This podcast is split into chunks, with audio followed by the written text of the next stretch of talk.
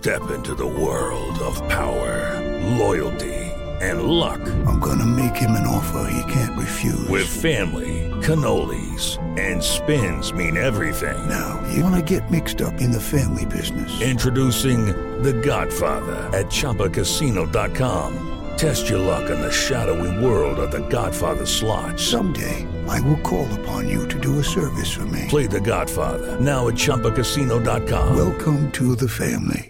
No purchase necessary. VGW Group. Void where prohibited by law. 18 plus. Terms and conditions apply. Este es el podcast de Rocío Córdoba. Una mujer como tú. Pues estamos hablando de padres ricos, hijos flojos. ¿Te suena? Mira, para arrancar el temita, yo te quiero platicar lo que le consultaron al fundador de Dubái, Sheikh Rashid, sobre el futuro de su país y este respondió lo siguiente. Mi abuelo andaba en camello, mi padre andaba en camello, yo ando en Mercedes, mi hijo anda en Land Rover y mi nieto va a andar en Land Rover. Pero mi bisnieto, a él le va a volver a tocar andar en camello. ¿Por qué? Pues porque pasa que los tiempos difíciles crean hombres fuertes. Los hombres fuertes crean tiempos fáciles. Los tiempos fáciles crean hombres débiles. Los hombres débiles crean tiempos difíciles. Muchos probablemente no lo entenderán, pero hay que criar guerreros y no parásitos. Y de esto vamos a estar platicando, de aquel padre rico y de ese hijo flojo que pues le gusta la lanita, le gusta el cotorreo, pero, pero no le gusta la parte del trabajo, justo lo que produce pues ese dinero. Y es que es importante hablar del valor del dinero con los hijos estamos viviendo en una época en donde pues las prioridades están confundidas, ¿no? En donde todo lo queremos pues literalmente masticadito y en la boca. Y hay muchos hijos que lo están recibiendo de sus padres bajo el esfuerzo, pero sin entender qué se siente hacer este esfuerzo, cómo se vive, cuántos hijos, vamos, no tienden ni su cama, ¿no? Cuántos chavitos este, pues ya no reciben el famoso domingo, ya no saben administrarlo para, pues para ir aprendiendo que el dinero hay que guardar, hay que cuidarlo, hay que, hay que administrarlo bien para que alcance. No es necesario tener una gran fortuna para entonces empezar a hablar a nuestros hijos acerca del valor del dinero y del trabajo. Es un tema sumamente importante y algo que hay que considerar es el hecho de ser conscientes de nuestras actitudes hacia el dinero. Eso también educa. Hay que ayudar a nuestros hijos aprender a manejar el dinero. Debemos tener claras nuestras actitudes hacia este tema, cómo debemos utilizar el dinero, qué responsabilidades conlleva el generarlo, qué impacto va a tener la riqueza en su vida, hablar de la importancia de la familia por encima del dinero. Y hay que conocer las respuestas, hay que platicarlas honestamente con nuestros hijos. Y esto puede, eh, digamos que ir eh, formando un criterio en ellos, una manera de que vean el dinero mucho más responsable. A veces los papás caemos en errores garrafales. Hoy vivimos en una sociedad sumamente materialista y hay situaciones que nos condicionan. A veces la presión social, las comparaciones, otras veces resulta que los papás están preocupados por sus hijos, queriendo, pues queriendo ser cariñosos con ellos, también se esfuerzan en darles todo lo que pueden ofrecerles, a veces siguiendo pues ese sentimiento de que a mi hijo no le falte nada, que él no pase las necesidades por las que yo pasé, en fin, eh, solemos equivocarnos. A veces los papás en este sentido tenemos poco tiempo, después de un divorcio queremos, digamos que eh, darles un poco de alegría a través de lo económico, de lo material, justificar nuestras ausencias, muchas cosas que confunden literalmente a nuestros hijos. Por eso es importante que platiquemos acerca del tema. Y no hay un día en el que te debes de sentar a hablar del dinero. No, todos los días podemos encontrar una ocasión para platicar acerca de las prioridades, de, de, lo que hace el dinero, porque dicen que no es la cosa más importante y me queda clarísima. Sin embargo, el dinero afecta a las cosas más importantes. El dinero tiene que ver con la educación, el dinero termina afectando hasta nuestra alimentación, termina eh, pues determinando también nuestra salud, un sinfín de aspectos que sí son determinantes en la vida de un ser humano. Pues antes se supone que los papás ya habían madurado, ya entendían un poco más acerca de la vida, pero resulta que hoy vemos una generación de papás que no terminan de madurar. O sea, a veces nosotros mismos, los padres, somos los que andamos ahí este, cayendo en las tentaciones de la mercadotecnia. Decíamos que a veces sentimos que terminamos rápido dándole al hijo pues, cosas de buenas marcas para que se sienta seguro, como si eso eh, pues eh, forjara en un ser humano la seguridad en uno mismo, esa autoconfianza que es tan complicada el ir desarrollando y tan necesaria.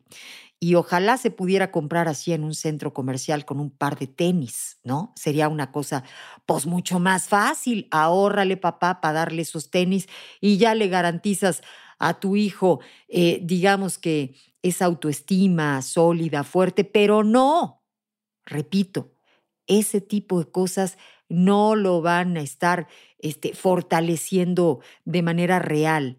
Puede que de saque, pues el chamaquito se sienta fuerte, entre comillas, pero pues si no es fuerte, con eso mismo se lo pueden chamaquear durísimo. O sea, pueden burlarse quizá eh, los amigos o puede con eso pues medio librarla, pero, pero eso no te garantiza absolutamente nada.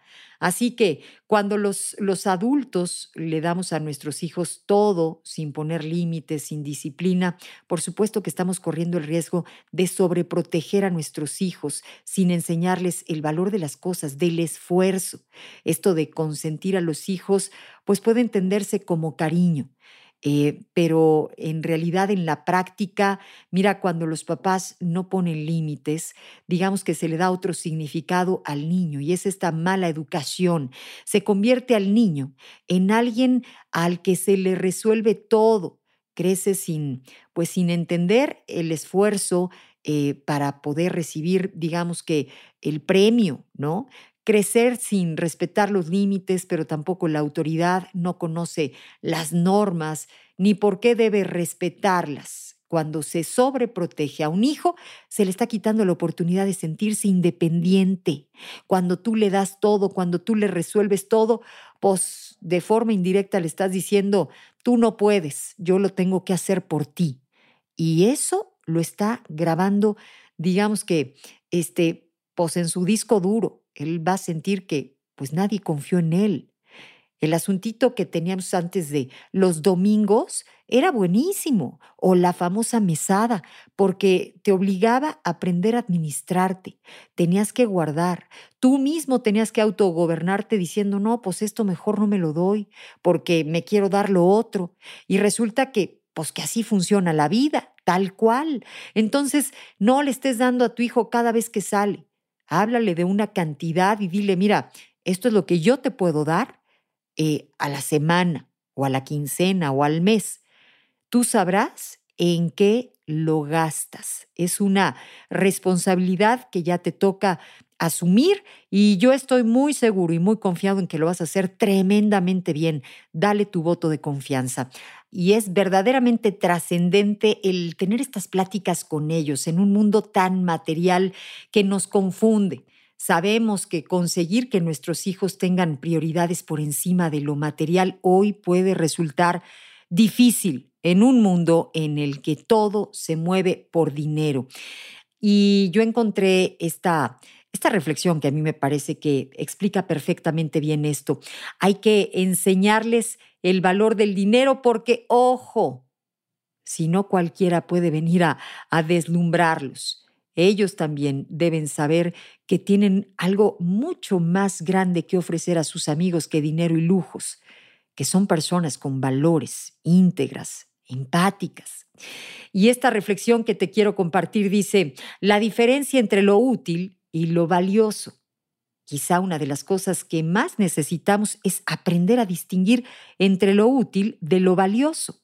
Un sacacorchos es útil, un abrazo es valioso, una puerta es útil, un atardecer es valioso, Un mechero es útil. Una amistad es valiosa. Casi siempre lo útil es más caro que lo valioso. De hecho, lo valioso rara vez cuesta dinero. Y esto ocurre porque el dinero es útil, ojo, pero no valioso. Lo valioso genera mucha más felicidad a largo plazo que lo útil, y sin embargo a menudo valoramos más lo útil que lo valioso. Los mejores momentos no cuestan dinero. Ver nacer a un hijo, el primer beso, sentir que vuelas de la mano de alguien, los momentos gratos que se nos pasan por la cabeza justo antes de abandonar este mundo, no costaron dinero. Esos momentos son los más valiosos que tenemos. Entonces, cuando te asalte una preocupación, prepárate a pensar si lo que buscas es útil o valioso. Aprende a distinguir y te darás cuenta que vivir bien no es tan caro como te habían contado. Y con esto me despido.